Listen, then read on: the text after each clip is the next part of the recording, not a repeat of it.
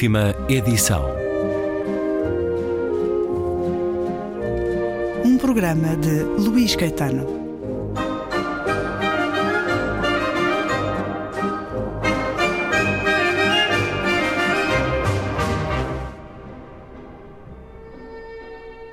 Regresso à conversa com João Luís Barreto Guimarães, a propósito do seu último livro de poesia, Movimento, agora editado pela Quetzal, livro marcado pela notação temporal.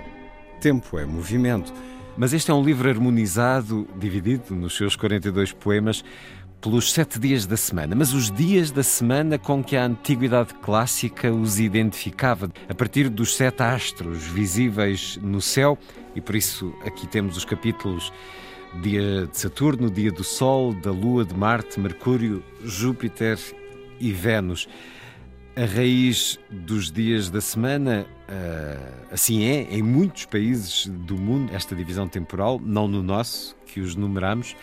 Porquê é que o fez assim? Porquê é que nos dá o livro com esta divisão, João Luís Barreto Guimarães? Olha, eu, eu, para responder essa pergunta tenho que. Que, que, que nos contar uma história. Um como, duas histórias, na realidade. A primeira é como é o meu processo de construção de um livro. Um, Uh, e a segunda tem a ver com uma visita em particular que fiz uh, à, à Sé Catedral de Braga. E então, um, eh, eu normalmente, durante um período de dois anos, um ano e meio, vou escrevendo, vou escrevendo os meus poemas à medida que vou vivendo, que me vou movimentando. Uh, e há um momento, sempre, o processo é sempre, é, é muito semelhante.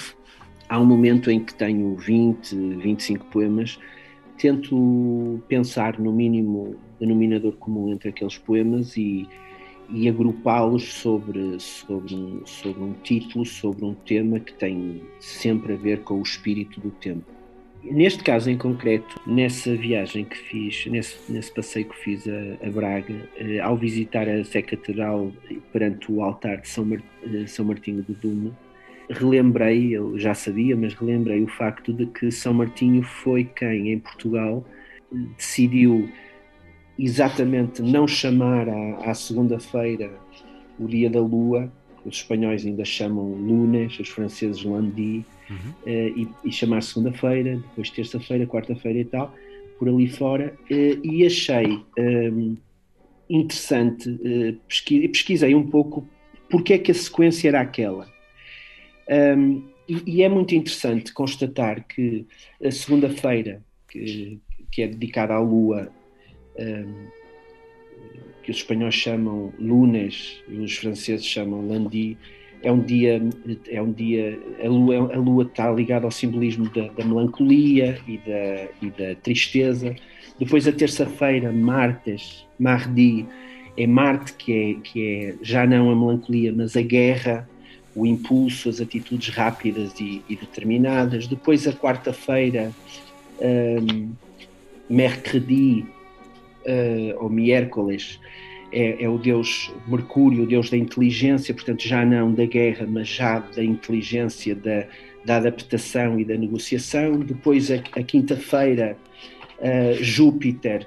Um, já, já não essa negociação, mas a justiça e a expansão e a, e a oportunidade para algo que surge a seguir, é Júpiter, Jeudi, Ruebes, uh, depois a sexta-feira, uh, Vênus, uh, Vendredi, uh, Viernes, a deusa da paixão e do amor, depois o sábado a volta, volta a ser Saturno, que é o deus do tempo, da, da calma, da, do parar, da reflexão, que os ingleses, por exemplo, chamam Saturday, nós chamamos, eh, nós chamamos sábado. Eh, eh, depois o domingo é o dia do sol, o Sunday, da energia, do, do revitalizar, da criação. E, portanto, se nós sequenciarmos várias semanas e vários deuses destes seguidos, nós encontramos um ciclo de reflexão, calma, criação, tristeza, depois conflito, resolução, inteligência e quase uma ilha dos amores, a paixão e a. E a... Ou seja, há mais uma vez aqui uh, na, na, sabedoria secular e, e, na inteligência popular o nomear nesta sequência o, o, os deuses e os, e os astros demonstra pequenas situações de conflito e resolução ao longo de semanas consecutivas, que no fundo é o que é a nossa vida. E eu encaixei os poemas que tinha e, e alguns outros que depois, a certa altura, quando tenho 20, 25, começo a trabalhar para o título que, e, para o, e para o, para o conceito que, que decidi dar ao livro, portanto é mais meio ano ou mais um ano naquilo.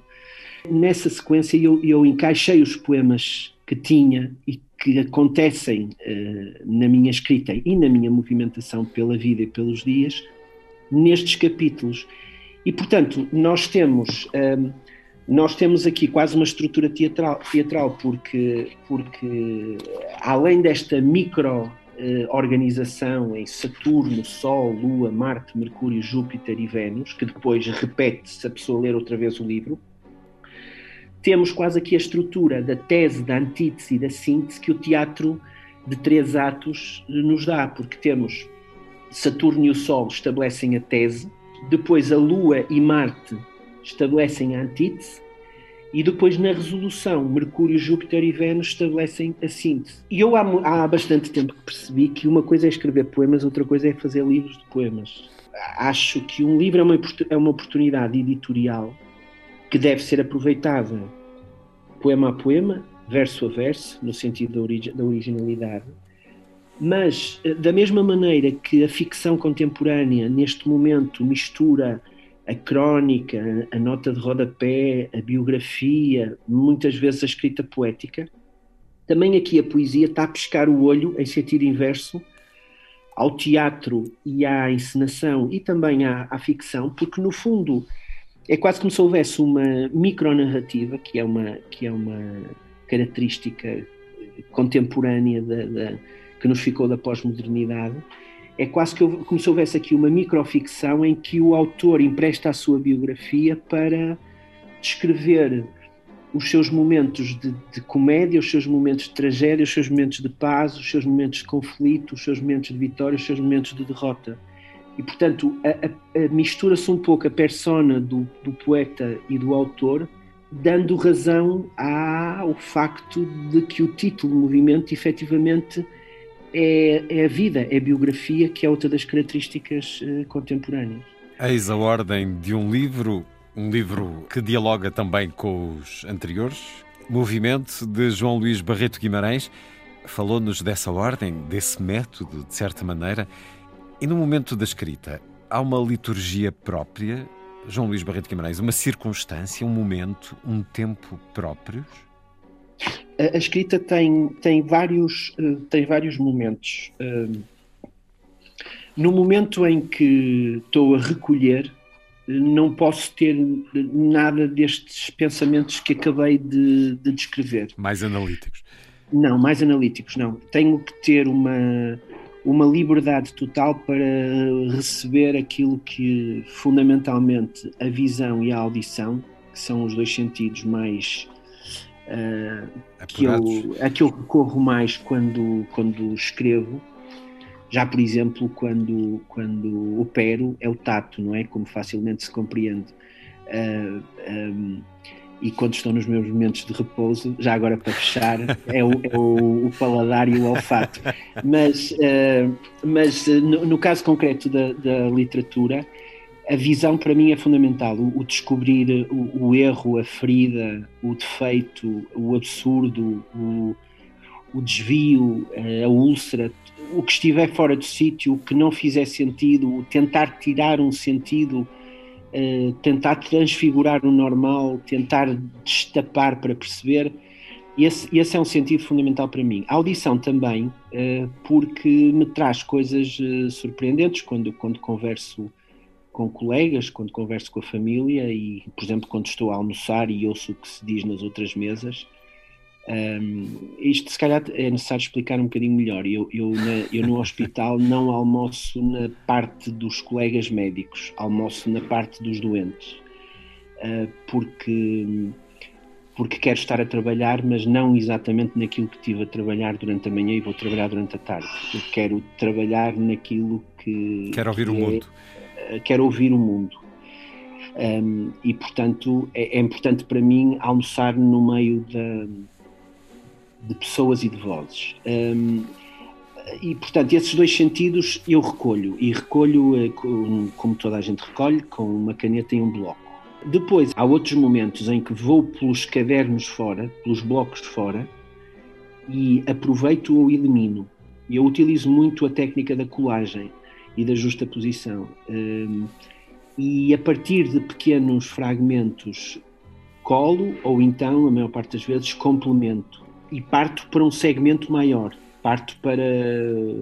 Eu não posso dizer exatamente que são estrofes, porque normalmente os meus poemas desenvolvem-se sequencialmente numa só, mas uh, parto para um bloco de poesia maior, que pode ou não ter título, e, e eu atualmente não me obrigo a não me obrigo a terminar o poema, hum, deixo pura e simplesmente que, que, confio pura e simplesmente em que o poema possa fluir.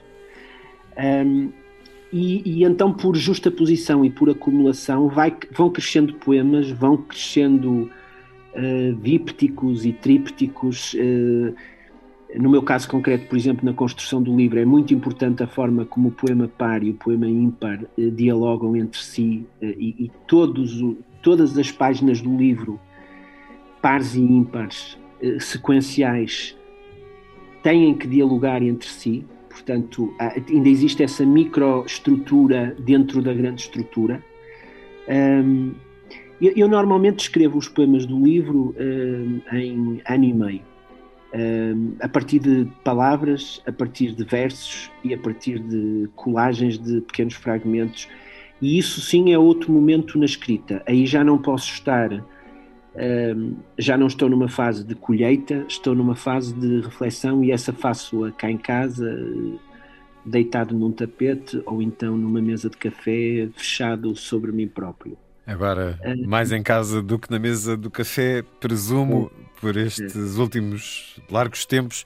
Pedi-lhe agora, João Luís Barreto Guimarães, o poema da véspera.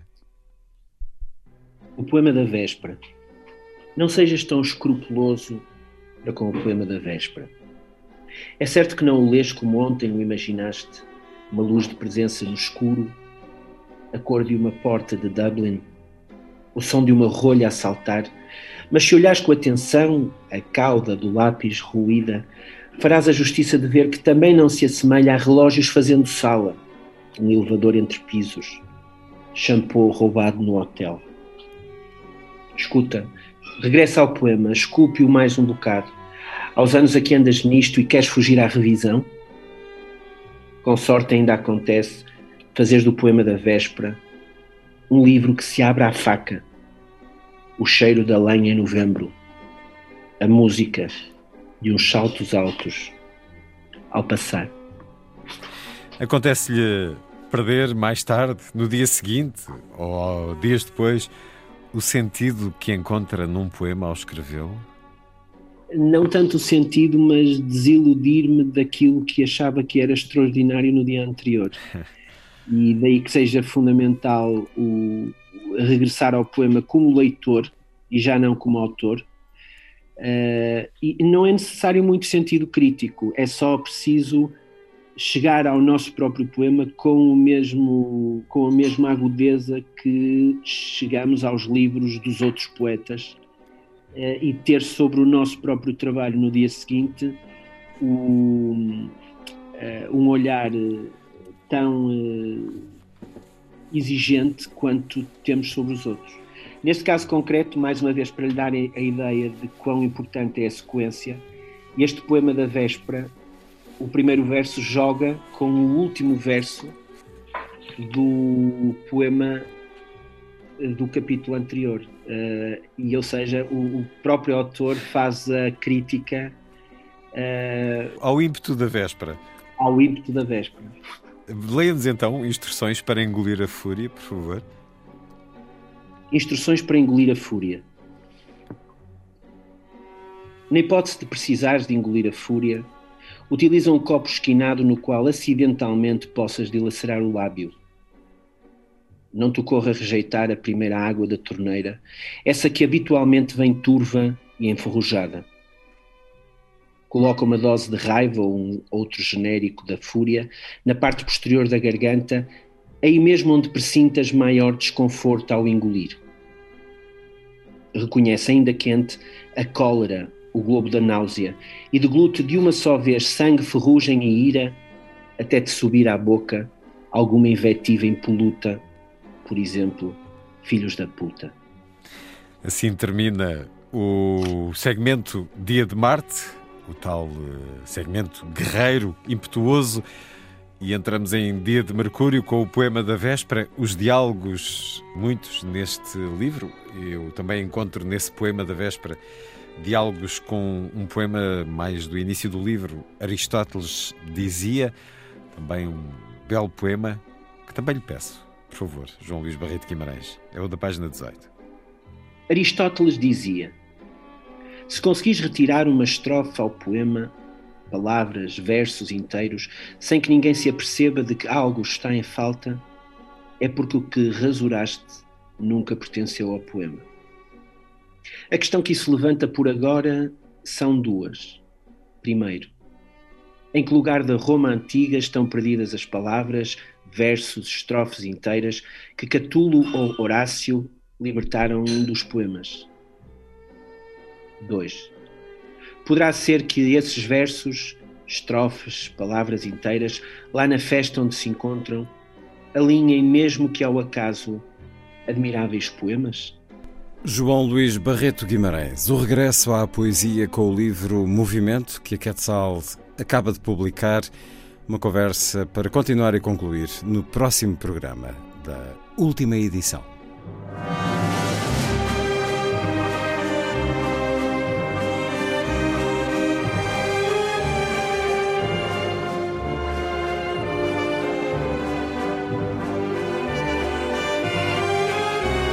Última edição.